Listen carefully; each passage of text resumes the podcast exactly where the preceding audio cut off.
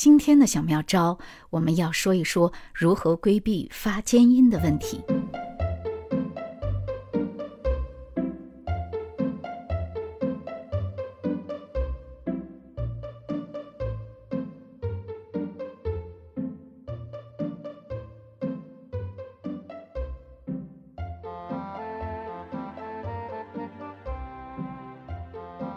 造成发尖音的问题呢有多种，除了我们的说话习惯之外呢，还有最主要的就是我们的口腔打开不积极，还有呢就是我们的舌尖过高，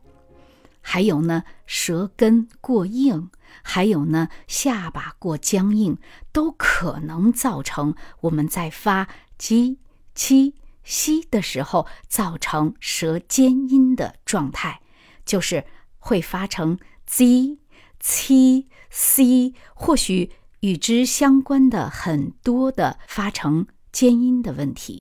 在解决这个问题时，我就首先要强调，我们一定要打开口腔，打开牙关。所以这个“打”字。很重要。如果我们把口腔打开，然后呢，让我们的前后口腔都成为打开状态的时候呢，那么你就不会有更多的擦音。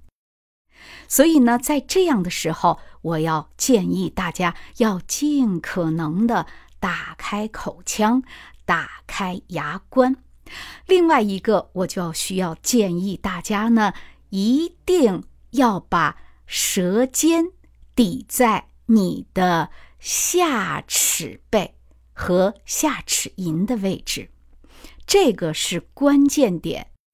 这个观点呢，跟其他的尖音纠错观点有所不同，因为我们许多容易发尖音的声波工作者，都是因为你的舌尖和舌尖前面与你的上齿背和上齿龈。形成擦音造成的，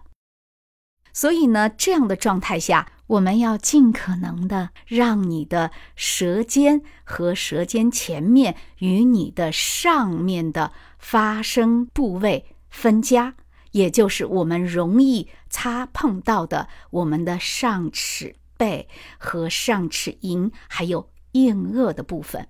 所以呢，克服你的尖音的小妙招，就是要巩固你的舌尖在你的下齿背和下齿龈的位置，让它成为一个窝槽，也就是我们说的舌尖前面要低，然后呢，舌中微高，舌根呢放松，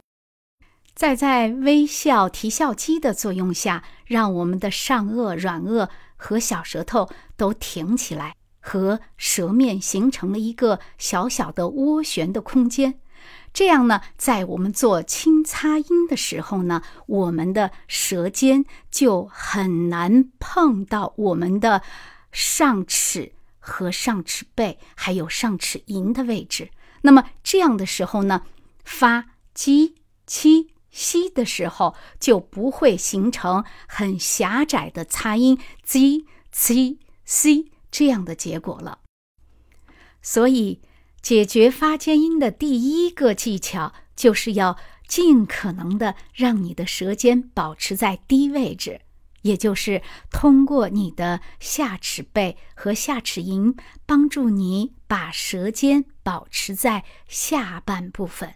然后呢，通过微笑帮助我们尽可能的把牙关打开，也帮助我们把。软腭和小舌头尽可能的挺起来，这样让我们的口腔内部形成了一个很大的空间。这样，当气息与我们的舌面形成轻擦音的时候呢，就不会促使你的舌尖与我们的上齿或许是硬腭形成擦音。这样，我们就规避了我们在发音的时候形成的尖音。你也可以通过物理训练的方式，让你的舌面和上齿背、上齿龈形成固定的分家的习惯。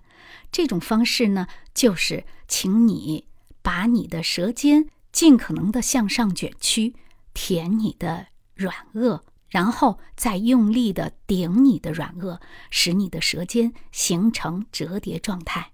那么长此这样的训练呢，就会让你的舌尖非常容易的在顶下齿背的时候呢，形成窝槽。这样的习惯就是为了规避你的舌尖前面与你的上齿背和上齿龈擦音。